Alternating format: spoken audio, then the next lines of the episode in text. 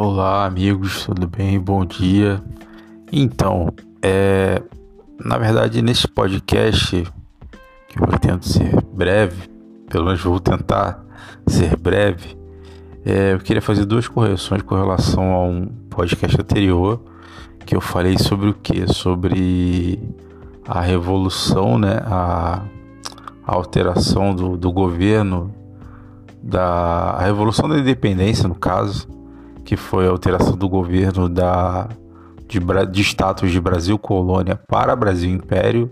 E eu disse no áudio Brasil, status de Brasil Império para Brasil é, federalista, ou seja, Brasil republicano. Perdão, desculpe, eu errei. professor erra. então é, é revolução é, é, revolução de, da independência se dá com relação à, à libertação, pode-se dizer, né, do Brasil da metrópole, que era, no caso, Portugal, ou seja, nos tornamos independentes de Portugal a partir da ideia de independência ou morte, como é dito, né, às margens do rio Ipiranga pelo o imperador Dom Pedro I, tá bom? Porém, ainda levamos um tempo para conseguirmos isso, nessa independência, apesar da, do grito do Ipiranga, né? É, de independência ou morte, assinado pela princesa Isabel. Olha a curiosidade aí, ó. Tô soltando uma curiosidade. Assinado pela princesa Isabel, ela estava é, como princesa regente, então não foi. Ele, ela assinou em nome de Dom Pedro I, porque ele estava na guerra da Cisplatina, que foi uma guerra pelo atual país do Uruguai, até então era a área chamada Cisplatina. Então foi uma guerra entre Brasil e a futura Argentina, que também não era Argentina ainda na época.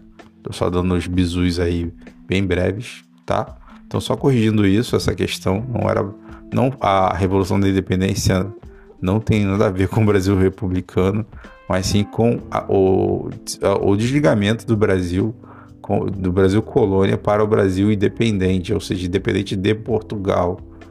Porém, é, viramos um império independente, sem ligação com Portugal. Mas a gente teve que pagar dinheiro, literalmente, para que a gente pudesse ser independente, para que Portugal reconhecesse essa independência. Só corrigindo, tá? E a segunda correção que eu quero fazer do outro áudio foi com. Eu até falei certo, depois eu falei errado. Que foi sobre os 50 anos em 5 que foi sobre Juscelino Kubitschek, dentro da, da, do período populista, tá? É, do governo populista, dos presidentes populistas. É, não foi Getúlio Vargas, depois eu falei Getúlio Vargas, não. Foi Juscelino Kubitschek. Era a ideia de fazer transformações no Brasil dentro de um período de cinco anos que equivaleriam a 50 anos. O que seriam feito, o que poderiam ser feitos em 50 anos, Juscelino Kubitschek queria fazer em cinco anos, ou seja, dentro do tempo de mandato dele. Então é só para corrigir. Mas na verdade esse podcast é só para rever, recapitular algo que eu disse em um outro podcast que acabou ficando junto com o podcast anterior.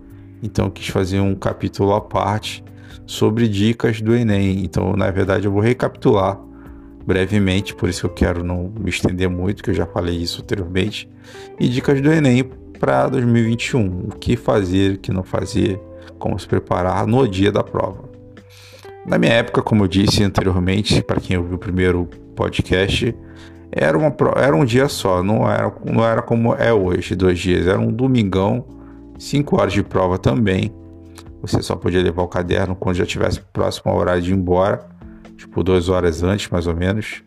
Ao término da prova, você podia levar o caderno de questões. Caso contrário, você não levava. É...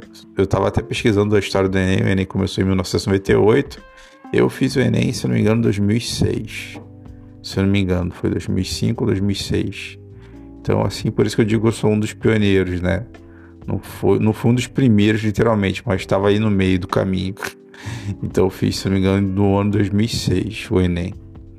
Ainda tinha muitos vestibulares independentes, ainda tem, né, até hoje. Fiz vestibular da UERJ, tudo mais ou menos no mesmo período. Para medicina, a área totalmente diferente. do que é a história, né? Propriamente dita. Então, assim, voltando ao tema, né? Dicas para o Enem, que eu já disse anteriormente, já vou recapitular. Levem água, por favor. Não esqueçam de levar água. São 5 horas de prova, é muito tempo. Tudo bem que vocês não vão ficar falando, vocês vão ler muito. muito mesmo, porque o caderno é enorme. E no caso são dois dias de prova. Então levem pelo menos, se possível, duas garrafinhas de 500 ml de água, que valem um litro de água, tá? É bom, vocês podem beber água durante a prova. Com relação ao lanche, eu não tenho certeza. Depende aí do critério do edital. É... Alguns permitem, outros não. Então eu aconselho comer antes, não muito tempo depois, mas comam pelo menos algumas horas antes ou uma hora antes. Algo leve para vocês não ficarem muito pesados. Uma bebida leve também. É... leite, algo do gênero, suquinho, tá? Não aconselho iogurte porque fermenta, então vocês podem se sentir mal durante a prova, tá? Para quem gosta de cafeína, beba cafeína, vocês vão ficar bem ligados. Eu, particularmente, já disse no outro áudio, não gosto, não me faz bem. Eu fico muito. me libera muita adrenalina, então não fico legal. Procurem dormir um dia antes da prova, dormir, dormirem bem, dormirem cedo. Isso ajuda na memorização, tá? Não só um dia antes, mas todos os dias, se possível, antes da prova. Tentem dormir um pouco mais cedo, após os estudos. Não estudem de, de véspera. Estudar de véspera não é legal se você quer realmente passar na prova, ter um bom resultado, é, já vai estudando, cara. Vai metendo a cara, porque tá faltando aí mais ou menos um mês para a prova. Um pouco mais de um mês para as provas do Enem, para a série 1 e 2. Então, cara, já vai estudando. Se quiser dar aquela pincelada antes da prova D, eu já fiz muito isso em concursos. Mas o ideal é você descansar, e como eu disse no outro áudio, e estou recapitulando, eu ouvi isso de uma psicóloga falando para os meus alunos, é, dos meus ex-alunos né, do, do curso do Enem, para alguns deles, que o ideal é você descansar, tá? Para você fazer uma boa prova. Então não estude, ou seja, não estudar de véspera. Tá bom, gente? Assim, canetas, não esqueçam canetas tá? Eu particularmente gosto das canetas Bic. Como eu disse, eu não tô ganhando nada com isso, fazendo patrocínio da caneta Bic. Mas eu particularmente gosto muito da, da clássica caneta Bic azul e preta. Então levem as duas. É, dependendo da prova, tem provas que tem critério com relação à cor da caneta, né? Eu fiz o concurso recentemente, comentei isso também, que era caneta preta, tinha que ser tinta preta. Então leve as duas, tá? Canetas Bic é minha sugestão porque são boas canetas. Bem, não sei se eu estou esquecendo alguma coisa, porque eu falei no áudio anterior, como eu estou recapitulando né, e fazendo áudio só para esse fim, é, eu acho que é basicamente isso, eu não estou esquecendo nada.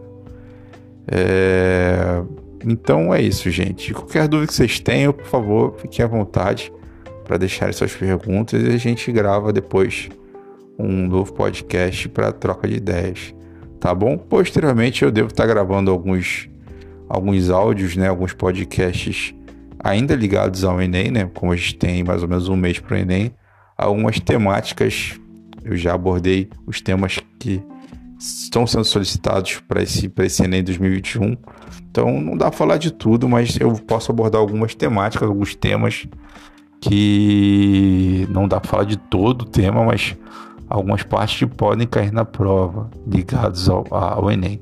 Então, só para poder ajudá-los. Tá bom, galera? Então, essas são algumas dicas básicas do Enem. Tá no outro áudio, no primeiro áudio também, que tem a anexando os dois. Então, eu gravei esse aqui já falando um pouquinho mais breve, né? Sobre essas dicas. Não tô lembrando de nenhuma outra no momento, mas eu acho que no outro áudio tá mais completo. Então, só quis gravar esse aqui para poder corrigir esses dois erros que eu tinha cometido no, no podcast anterior, né? E falar sobre essas questões de, de algumas dicas para o Enem. Dicas simples, mas que podem fazer toda a diferença no dia da prova. Ah, não chegue atrasados, tá? Isso é básico para todo Enem, por favor. Cheguem pelo menos com uma hora de antecedência. Se a prova for às nove, cheguem às oito. Se a prova for às duas da tarde, cheguem uma hora, tá? Não deixe para sair tarde de casa, porque senão depois você dá de cara com o portão fechado e um abraço só no que vem. Tá bom, gente? É isso. É, desejo uma boa semana a vocês. Eu gravei esses três podcasts seguidos, né? Pode-se dizer. Então, posteriormente, eu não vou estar gravando assim podcasts seguidos. Os próximos serão muito possivelmente semanalmente, posteriormente quinzenalmente e talvez até mensalmente. É, mas como comentei, a gente está nesse período de Enem, então vou tentar pelo menos gravar um por semana, ainda dentro do. falando de alguns temas ligados ao Enem, como um deles que eu comentei, que é a Era Vargas. É um dos temas muito interessantes que podem cair na prova. Está sendo pedido no, do Enem desse ano e podem cair é, questões ligadas à Era Vargas. Então vou deixar algumas curiosidades, muito provavelmente será o próximo podcast falando sobre a Era Vargas, depois pode ser sobre República Populista, e depois pode ser sobre redemocratização, ditadura militar, algumas coisas do gênero. Tá bom, galera? Então é isso. É, bom dia a todos, boa semana. Qualquer coisa podem deixar perguntas que eu respondo em outros podcasts. Um abraço.